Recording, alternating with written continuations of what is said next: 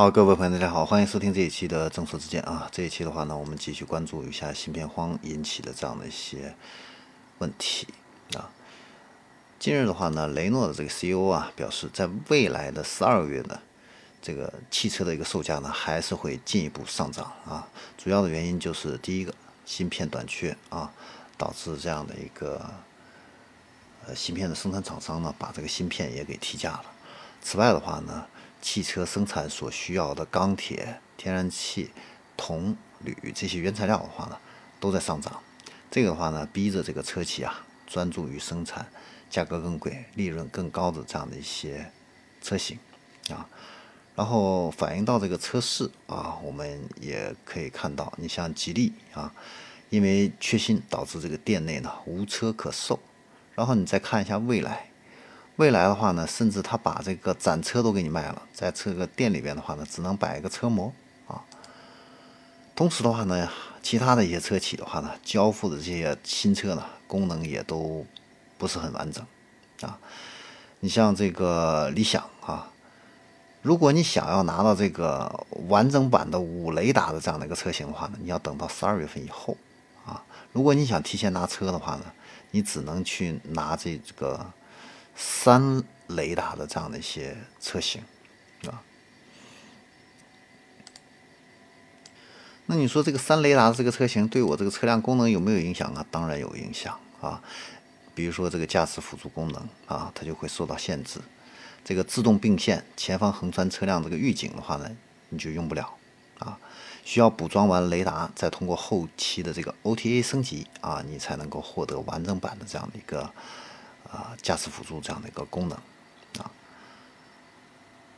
然后再看大众这一块儿啊，那大众的话呢，减配的话呢，那就是更简单粗暴啊。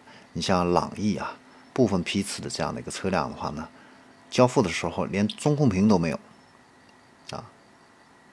那这个中控屏的话呢，只能说是以后由这个 4S 店统一安装，而且呢，你加装了以后的这个中控屏中控屏的话呢，也不具备原厂的这个智能网联这样的一个功能啊。这个的话呢，就是一个麻烦事儿啊。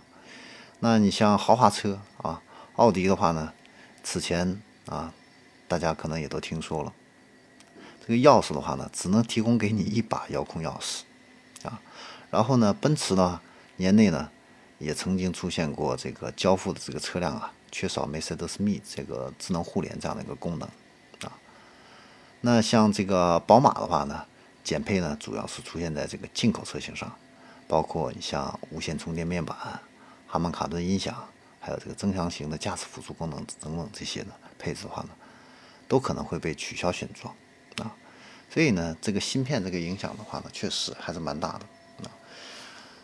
那短期内啊，想要买车的这样的一个朋友的话呢，啊，如果不急的话，确实是可以等等啊。第一个，你买的这个车价格贵；第二个的话呢，买的这个功能也不也不是很全啊。所以的话呢，啊，可以再等一下。如果不是很急的用车的话啊。那有的人可能会问了，这个现在这个芯片荒导致这样的一个问题的话呢，在四季度会不会好一点啊？答案是不会啊。为什么呢？